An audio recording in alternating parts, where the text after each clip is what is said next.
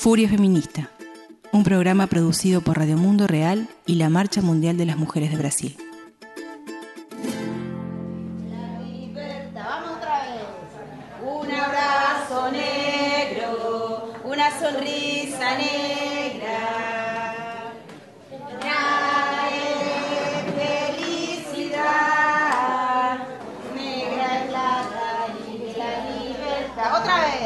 El feminismo es la lucha de las mujeres por una sociedad de igualdad y solidaridad. El feminismo que construimos todos los días está en la batalla de las mujeres trabajadoras, campesinas, urbanas, estudiantes, y solo tiene fuerza por ser un feminismo antirracista y anticapitalista. La libertad de las mujeres no existe dentro de una sociedad como esta donde vivimos, que nos explota, oprime y nos saquea. El capitalismo no funciona sin el patriarcado y sin el, racismo, y por eso nuestro feminismo es antirracista y anticapitalista.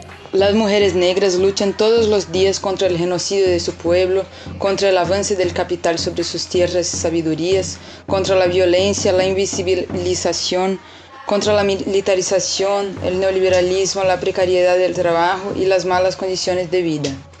Pero esta no es solamente una historia de dolor, es mucho más una historia de lucha, resistencia y de la construcción colectiva de un nuevo mundo, hecho por muchas manos juntas. Así es nuestro feminismo y así seguiremos hasta que todas seamos libres. 25 de julio es el Día de la Mujer Negra Latinoamericana y del Caribe, y todos los días también lo son.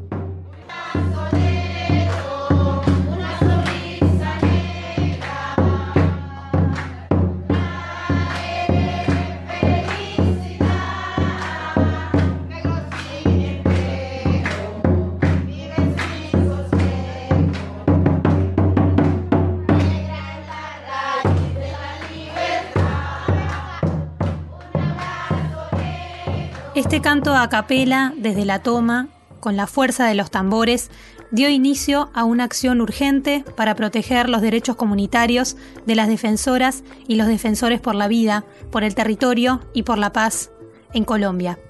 Esa acción se realizó el 15 de julio en el municipio de Suárez, cuando se cumplía el plazo de 72 horas que grupos armados le dieron a defensores y defensoras para salir del territorio muchos hombres y muchas mujeres que han creído en la necesidad de seguir cuidando nuestro territorio como espacio de vida, que han dedicado su vida entera, o la dedicaron a esta lucha por la dignidad del pueblo negro. Hoy seguimos caminando, disculpen, pero estoy muy sensible con todo esto, pero yo creo que es parte también de, de la vida, ¿no? Escuchamos a Francia Márquez, parte del centenar de líderes y lideresas colombianos amenazados. Su lucha, en 2014, junto a otras 80 mujeres, marcó un hito en la batalla contra la minería ilegal en Colombia, en especial en el municipio de Suárez, Cauca. En 2018, Francia recibió el premio Goldman, considerado el Nobel que se le otorga a las defensoras medioambientales, como lo recibió la hondureña Berta Cáceres en el año 2015. El 4 de mayo de este año, Francia y su equipo recibieron un atentado con armas y granadas cuando preparaban una reunión para los diálogos con el gobierno de Iván Duque, tras los acuerdos a los que llegaron con la minga indígena en abril. Desde entonces se debate entre intentar proteger su vida fuera del territorio o volver a su casa porque, estando fuera, siente que le arrancaron parte de su ser.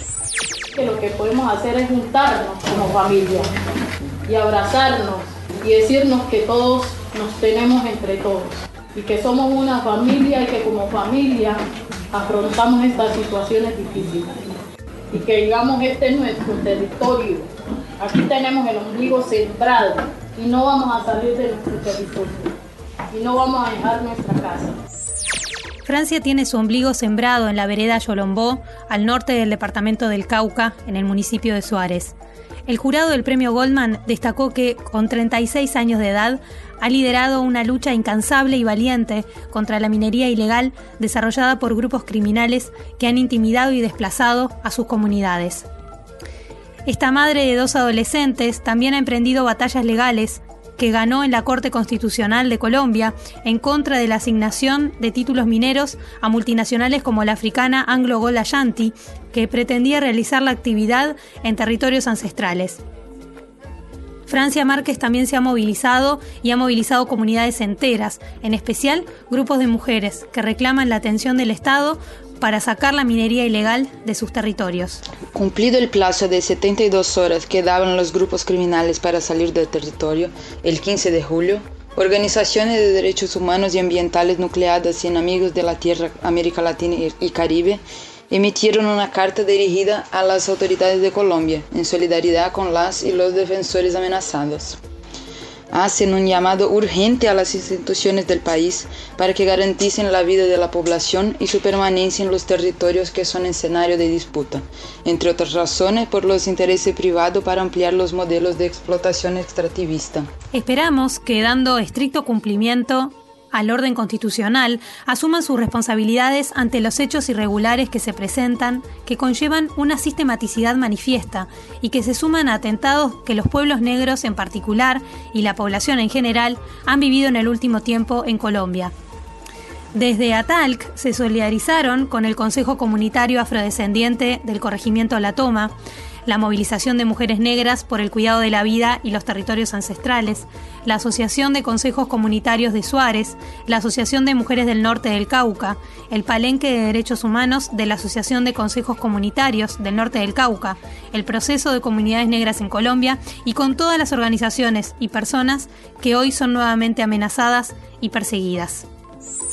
Porque a nosotros no nos declaran objetivo militar por el nombre de nosotros, o porque tengamos la cara muy bonita. Nos declaran objetivo militar porque vendemos los derechos de un pueblo, los derechos de una comunidad. Entonces, cuando nos amenazan a nosotros y a nosotras, están amenazando directamente a la comunidad.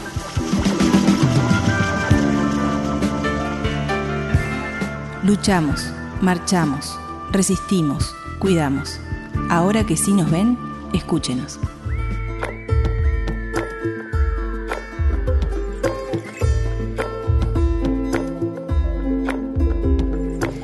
Como consecuencia del proceso colonial esclavista, en diversas regiones de América Latina y el Caribe se conformaron territorios conocidos como quilombos en Brasil, palenques en Colombia o cumbes en Venezuela. Lugares de difícil acceso por su ubicación, en general, en medio de bosques y selvas o áreas con baja densidad poblacional, donde se organizaban y vivían personas que habían sido esclavizadas y huyeron. En muchos de estos territorios sobreviven hasta hoy comunidades quilombolas y palenqueras, que a lo largo de décadas y siglos han reafirmado y transformado sus tradiciones en intrínseca relación con el medio y con la herencia cultural ancestral del pueblo negro y afrodescendiente. Al interior de estas comunidades, las mujeres tienen un rol relevante por los lazos de solidaridad que tejen como parte de la formación de identidad y del territorio, como categorías que dialogan y se enriquecen entre sí. El territorio es el espacio ancestral donde pensar la organización social, política, económica y cultural. Sitios muy disputados hoy por gobiernos y empresas transnacionales que pretenden despojar a las comunidades de bienes naturales, como ocurre con la toma y otros territorios en Colombia, o en caso del pueblo garífono en Honduras, o en comunidades miles de Brasil, Ecuador, Panamá, Nicaragua y otros países latinoamericanos y caribeños.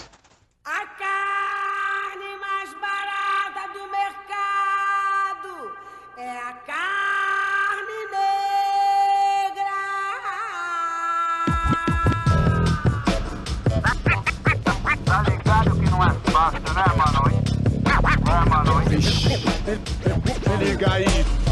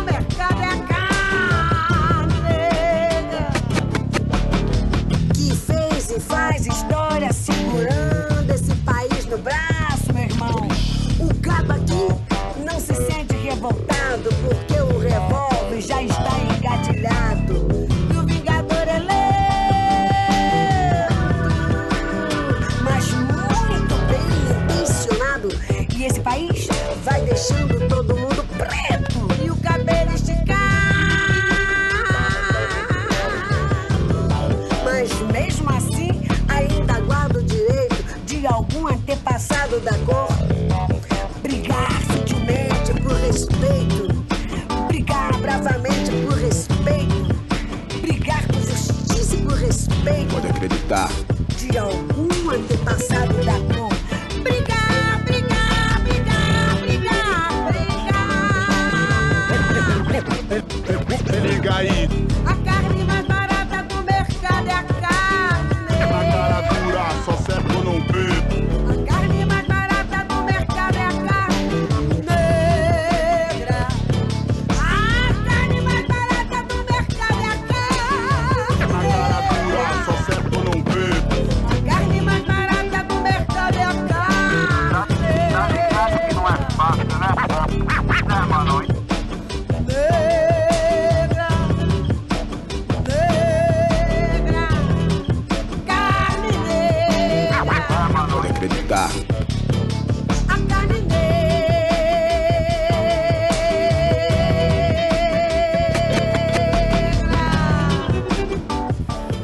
Hemos escuchado a la artista brasilera Elsa Soares cantando a carne. Y bueno, ahora vamos a escuchar el testimonio de nuestra compañera brasilera Elaine Montero que nos habló sobre la situación de las mujeres negras en Brasil, sobre la discriminación que sufren las mujeres negras en nuestro país y también un poco sobre las reivindicaciones de este día en Brasil. O Brasil é um país muito grande e diverso.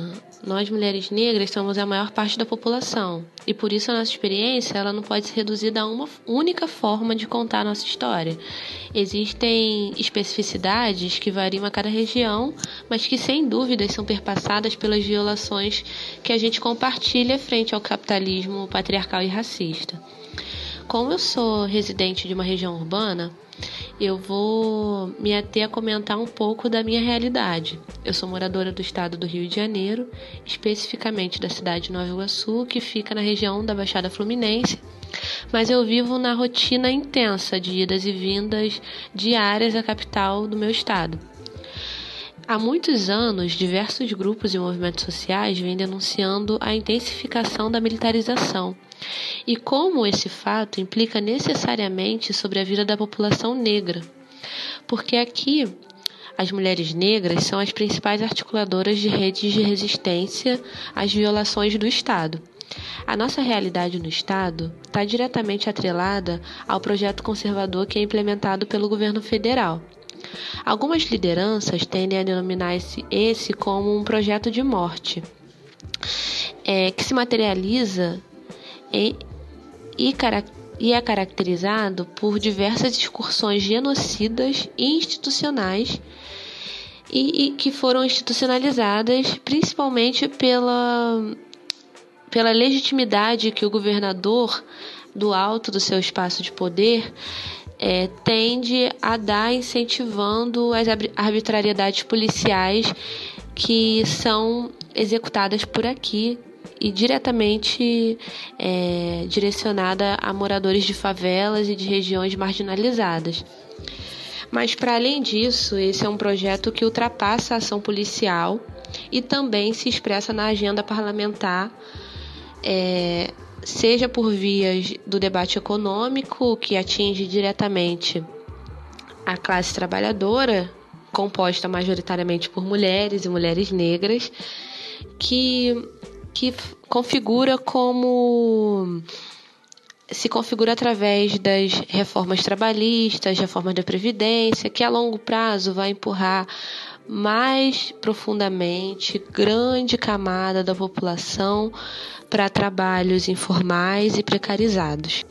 E dentre as nossas diversas demandas, eu vou destacar as reivindicações que são mais centradas na defesa da previdência social, na defesa de políticas que asseguram a demarcação de terras indígenas e quilombolas, o que é uma luta histórica brasileira, e principalmente contra a violência policial, que, tem, que é caracterizada pela intensificação da militarização nos territórios mais pobres e a luta contra os cortes de investimento na educação pública e na pesquisa científica.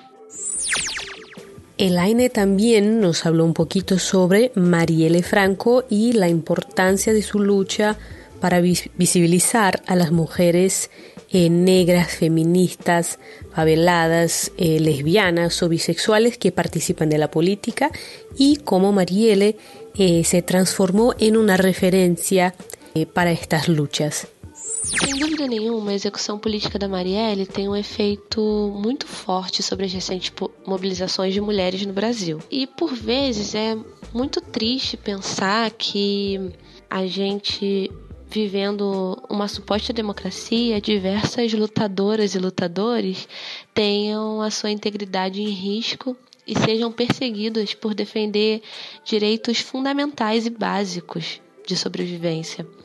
A Marielle foi uma mulher que ameaçou o poder instituído. Ela ousou falar coisas que desafiavam os poderosos do nosso país. E isso dentro e fora do Estado. E quando eu digo isso, é tanto na sua atuação parlamentar quanto na, no seu diálogo com os movimentos. Ela apresentou pautas socialistas e feministas na centralidade da sua formulação política. Ela foi um exemplo, e eu ouso dizer que ela foi a expressão de uma geração de lutas. É, e com certeza a sua história possibilita a visibilidade de diversas pautas, como a luta contra o lesbocídio, contra o feminicídio, a luta contra a LGBTfobia. Isso não significa que todas essas pautas estão de fato sendo é, assimiladas pela população, ainda que esse debate seja efervescido. A nossa sociedade ainda tem um viés muito conservador e essa luta é uma luta constante para a gente organizar essas ideias frente à nossa realidade. Y hablando sobre mujeres negras en posición de liderazgo en los movimientos populares, Elaine también nos habló de Preta Ferreira, militante del Movimiento por Vivienda en San Paulo y presentadora del Boletín Lula Libre. Preta fue presa el 24 de junio junto con otros activistas también del movimiento por viviendas en una operación que para nosotras es claramente un proceso de criminalización eh, y persecución, represión contra los movimientos populares. Eh, según sus propias palabras, ella está presa porque es mujer, negra y pobre en un país donde quienes mandan son los hombres blancos, machistas y racistas.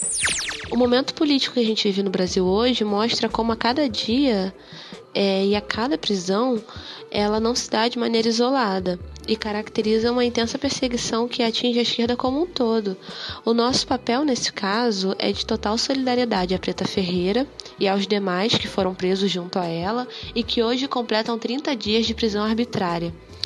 A sua situação ela expressa mais uma das facetas do conservadorismo que se expande no Brasil, visto que ela é uma grande liderança do movimento de luta por moradia, que assim como diversas outras mulheres negras estão à frente dos processos de luta e por isso despertam com ainda mais raiva e intensidade a violência do Estado. A sua prisão arbitrária é, materializa mais uma das páginas de perseguição a movimentos sociais. E como em entrevista a Preta falou essa semana, caracteriza mais uma página da ditadura de 2019.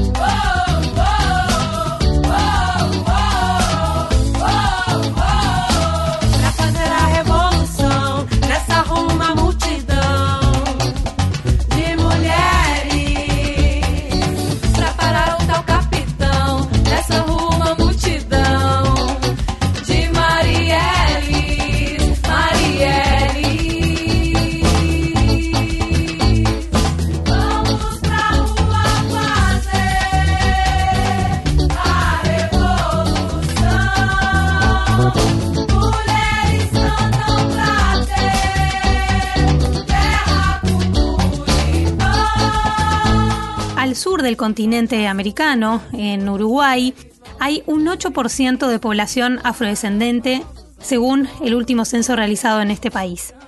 Delfina Martínez, activista transfeminista negra de Uruguay, integrante del colectivo Misangas, fotógrafa y gestora cultural, habló con Furia Feminista desde una interseccionalidad encarnada en su cuerpo y en la politización de la vida. Primero me parece que, que es como súper necesario evidenciar que vivimos en una sociedad racista. Las sociedades occidentales son racistas. Sobre todo las sociedades que son colonizadas, bueno, por Europa, hay como un eurocentrismo y una cosa de pretender como el, querer ser o el pretender ser Europa, que eso en realidad hace que, por ejemplo, en, países donde los movimientos de los pueblos originarios están mucho más fuertes, ya hay una discusión saldada en ese tema, creo, pero no por parte de los estados. En Uruguay lo que pasa es que es un país que la mayoría de las personas se cree descendiente de los barcos, entonces hay un, desconocimiento de incluso de percibirse como una sociedad racista. Sobre todo también donde es un país que muchos de los, temas de derechos humanos están bastante en agenda, se cree que están saldados. Creo que hay en la cotidianeidad un montón de situaciones que nos generan desigualdad, porque si bien nuestra constitución dice que somos todos iguales ante la ley, la realidad nos pega directamente en la cara nos dice que no, porque las desigualdades además están ligadas directamente con las cuestiones raciales y de género. Estas desigualdades me parece que justamente se acrecentan mucho más y se hacen mucho más complejas para poder hacer como una estructura más equitativa cuando se sale de la heteronorma y de la biología como destino como es mi caso. Vivo mi identidad desde la desobediencia heterosexual, eh, que me construye por fuera de la lógica binaria, y eso obviamente tiene un, costo mucho más alto, porque no solamente me atraviesa el racismo, sino que también me atraviesa toda esta herencia ¿no? de, las desigualdades que se suman además en mi propio cuerpo cuando intento de repente ocupar algunos espacios donde se ven las limitantes que son mucho mayores en comparación de otras y otros, como lo es, por ejemplo, mismo dentro de los movimientos LGBT y mismo dentro de los movimientos del feminismo. El ser antirracista no es solamente no ser racista, sino también apropiarse de lo que es la lucha sin intentar protagonizarla, pero sí eh, incorporarla en el día a día, en el cotidiano, poder evidenciar cuando las prácticas racistas existen, cuando se está oprimiendo una persona por su procedencia étnico-racial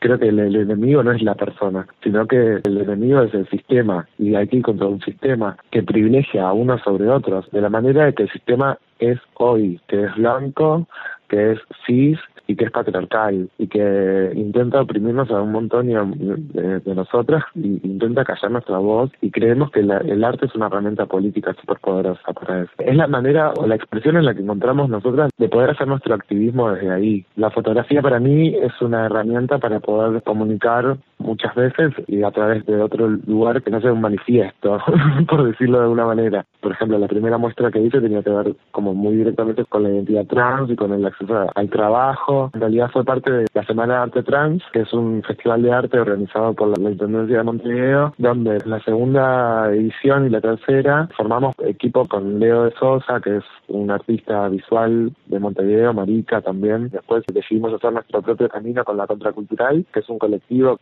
Nuestra primera acción artística la hicimos el 28 de junio pasado, porque nos parecía importante esto del Día del Orgullo, ¿no? Reivindicar el orgullo de ser, de estar vivos, de poder estar creando también, que no se nos corte la libertad de alguna manera artística, porque obviamente ya tenemos muchas otras libertades que están coartadas, ¿no? De alguna manera proyectar a, futuro y pensar que a poquito se va a ir cambiando todo esto para que las nuevas generaciones empiecen a, primero, a crecer con cierta conciencia, que me parece que es importante eso, tener conciencia de clase, tener conciencia racial y tener conciencia de quiénes somos, o sea, de la identidad más allá de, los géneros y de los otros y las otras, conciencia de, lo que tiene que ver con cuidado del medio ambiente, que el planeta cada vez está más contaminado y, o sea, hay un montón de cosas que son necesarias y que no las vamos a cambiar hoy. En Uruguay hay una diferencia de 14% entre las mujeres afro que no están ocupadas en el mercado de trabajo formal ni se encuentran estudiando, y aquellas mujeres no afro que están en la misma situación. En Ecuador y Brasil esta brecha es de un 9%. En Colombia, Costa Rica y Venezuela tienen un 7% de diferencia, según la CEVAL. Ahí vemos que raza y división del trabajo están asociados estructuralmente y se refuerzan mutuamente.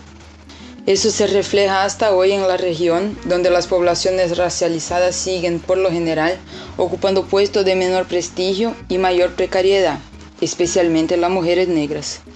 La colonización histórica y el racismo estructural naturalizan esta división racial del trabajo, que se conecta a la pobreza y la precariedad. Pero no es para ser así. La desigualdad no debe nunca parecer natural.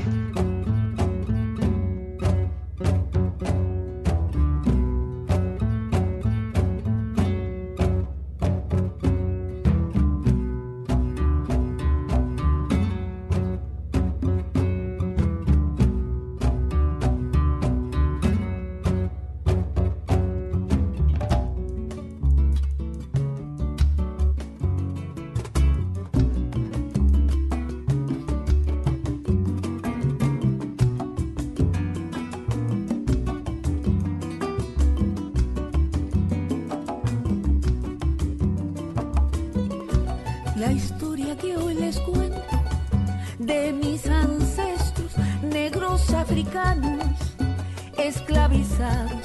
Trabajaron mucho la tierra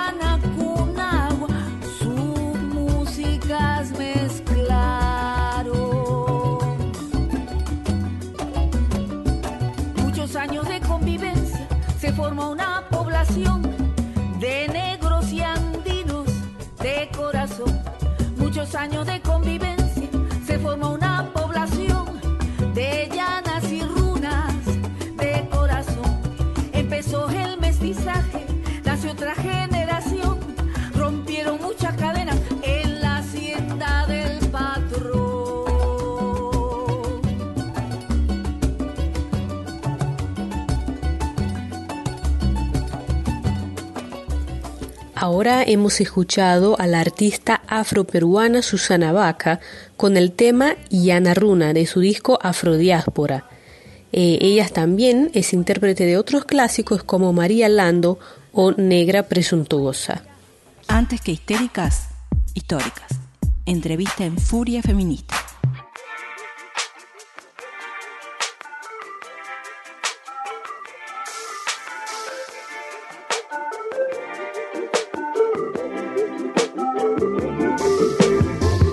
Garífuna, defensora de los derechos humanos, irreverente, terca y apasionada del cine. Así se define Miriam Miranda, coordinadora general de la Organización Fraternal Negra de Honduras, o FRANE. Con ella hablamos para evaluar la década que ha pasado desde el golpe de Estado a Manuel Zelaya, que cambiaría la historia de Honduras, volviendo al país un laboratorio político donde el gran capital y los políticos corruptos han instalado presidentes a medida para gobernar a favor de la expropiación de los territorios, el despojo a las comunidades, la represión a la protesta social y los intentos de privatizar los servicios públicos. Hay que ver cómo hay una crisis en todo su sentido, producto de un golpe de Estado, producto de una falta de institucionalidad, producto de que también esta, este golpe de Estado generó las condiciones para que se establezcan con mayor propiedad y haya una absoluta impunidad y haya absoluto apoyo al capital transnacional que en este momento Honduras ha prácticamente entregado todo su territorio a todo el que quiera venir a invertir Miriam también se refirió a la participación política de las mujeres en la resistencia al golpe y destacó que la represión no ha podido apagar las ganas de proyectar un país diferente, como el que están tramando unas 1.200 mujeres de 16 departamentos de Honduras que se encontraron en Vallecito el 28 y 29 de junio para, dice ella, acuerparse y cambiar este país que se está cayendo a pedazos. Las mujeres fuimos las que pusimos los cuerpos, hemos puesto nuestro movimiento, nuestro accionar desde el golpe de Estado. Las mujeres a las que íbamos a las calles, como las mujeres hoy incursionamos políticamente, públicamente para defender los derechos humanos, para defender no solamente los derechos de las mujeres, sino también los derechos del país, de nuestro pueblo. Y en ese sentido, por eso es que en este momento nosotros estamos en una apuesta política, ¿verdad? Recientemente llevamos a cabo un evento en un territorio de resistencia y lucha garífuna, Donde nos conjuntamos más de 1.300 mujeres, más de 400 niños y niñas para pensar en una Honduras, pero también construir y colaborar en qué Honduras queremos. Una Honduras como esta no la queremos, una Honduras en la cual la gente solo toma dos decisiones, o sea, o se va o se incorpora, sobre todo los jóvenes, la juventud se deja llevar por todo lo que son los grupos de crimen organizado que hay en este país, o se enfrenta a la muerte, ¿verdad? Porque aquí lo que le recetan a la gente es prácticamente la muerte. Miriam también nos dice qué se proponen y cuáles fueron los principales temas que abordaron en Vallecito pronto nos vamos a reunir, una comisión de más de 60 mujeres. Por supuesto que las preocupaciones fueron los temas que nos agobian ahora, ¿no? El tema de la migración, que es tan horrible aquí en Honduras, el tema de la violencia e inseguridad institucional. Aparte también de eso, la violencia intrafamiliar y la violencia contra las mujeres, pero nosotros abordamos el tema de la violencia institucional. Una gran mayoría de mujeres criminalizadas llegaron al evento, judicializadas, perseguidas. Estos son temas que abordamos, el tema de la democracia, el tema del gobierno, de qué gobierno queremos y nosotros vamos a seguir apostando por un gobierno electoral que solamente se imponen presidentes sin que haya una plena participación del pueblo.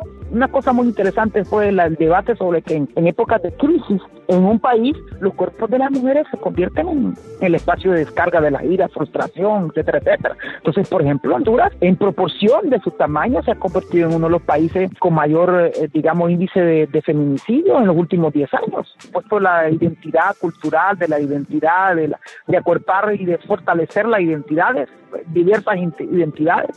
Hubieron, por supuesto, una participación ah, grande también de mujeres de la LGTBI, una cosa maravillosa, ¿verdad? El habernos encontrado por primera vez en la historia, mujeres de todos los rincones del país, para pensarnos, pensarnos como mujeres, pero también pensar Honduras.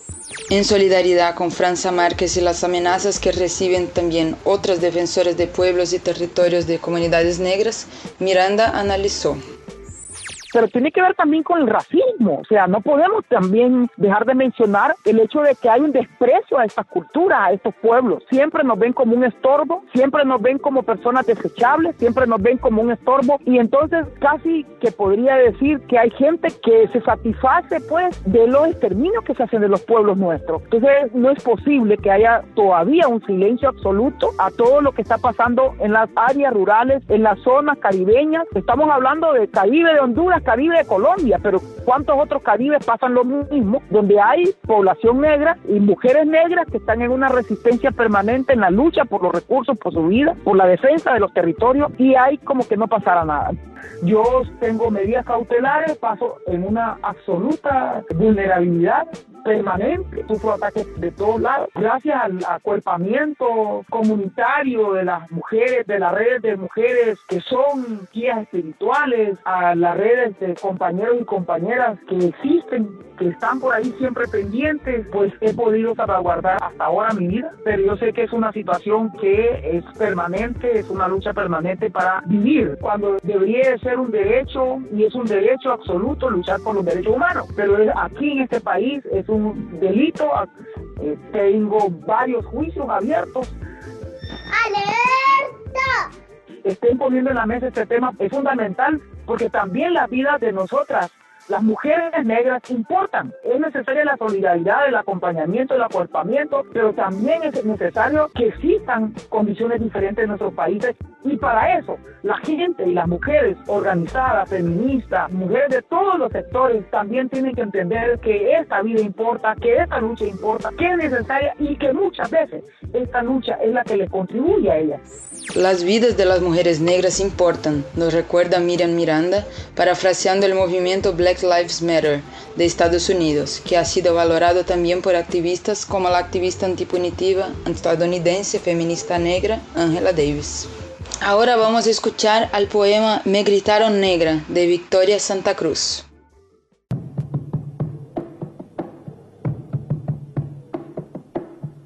Tenía siete años apenas apenas siete años. ¿Qué siete años? No llegaba a cinco siquiera.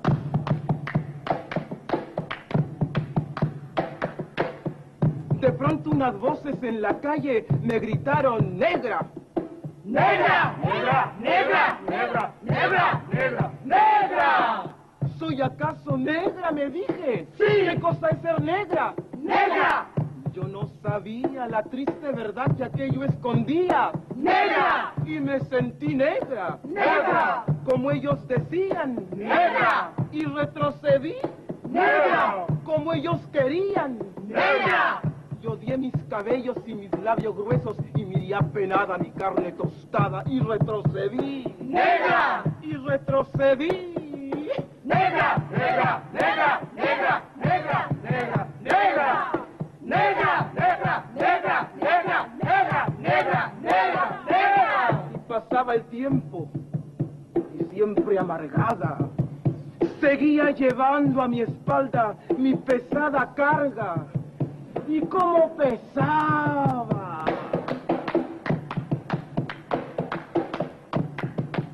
Me alacía el cabello, me volvé la cara y entre mis entrañas siempre resonaba la misma palabra. ¡Negra! ¡Negra! ¡Negra! ¡Negra! ¡Negra! ¡Negra! ¡Negra! Hasta que un día que retrocedía, retrocedía y que iba a caer.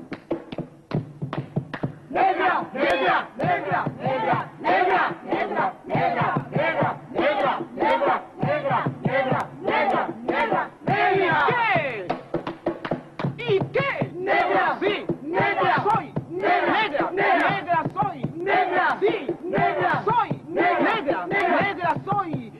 adelante, no quiero laciar mi cabello. ¡No quiero! Y voy a reírme de aquellos que por evitar, según ellos, que por evitarnos algún sinsabor, llaman a los negros gente de color. ¿Y de qué color? ¡Negro! ¿Y qué lindo suena? ¡Negro! ¿Y qué ritmo tiene? ¡Negro, negro, negro, negro, negro, negro, negro, negro! negro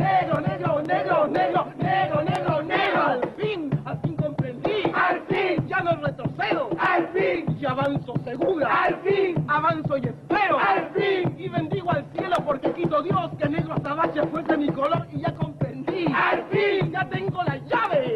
Negro, negro,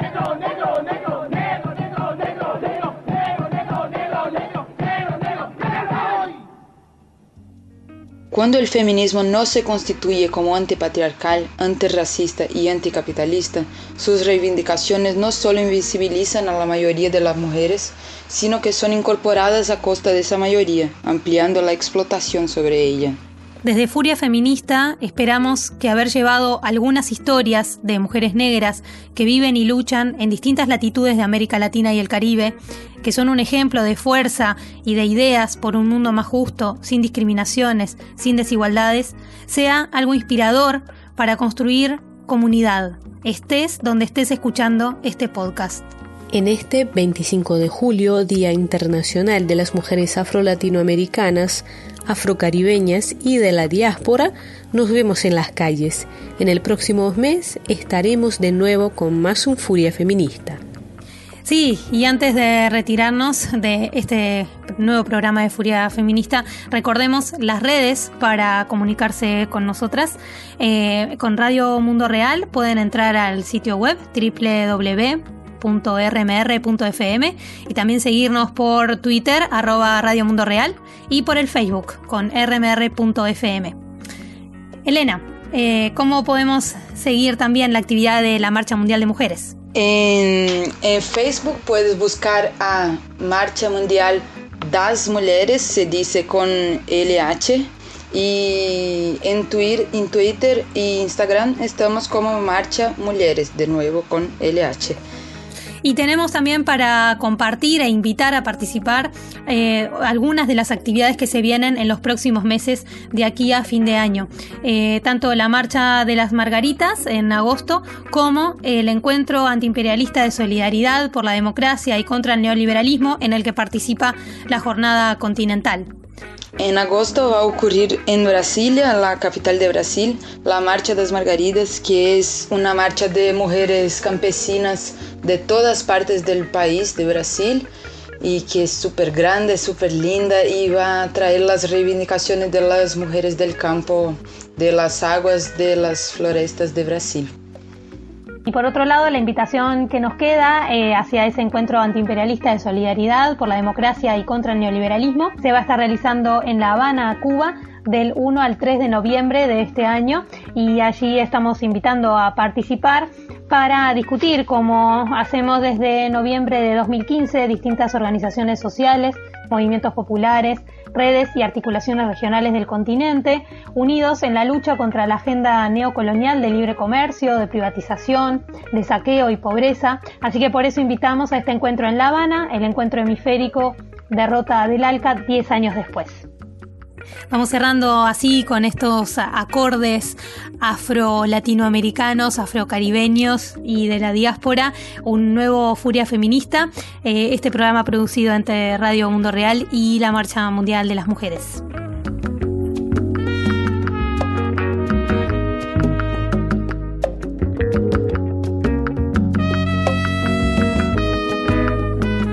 Furia Feminista. Conducción Elena Selic, María Julia Montero, Azul Cordo. Edición, Edgardo Mattioli.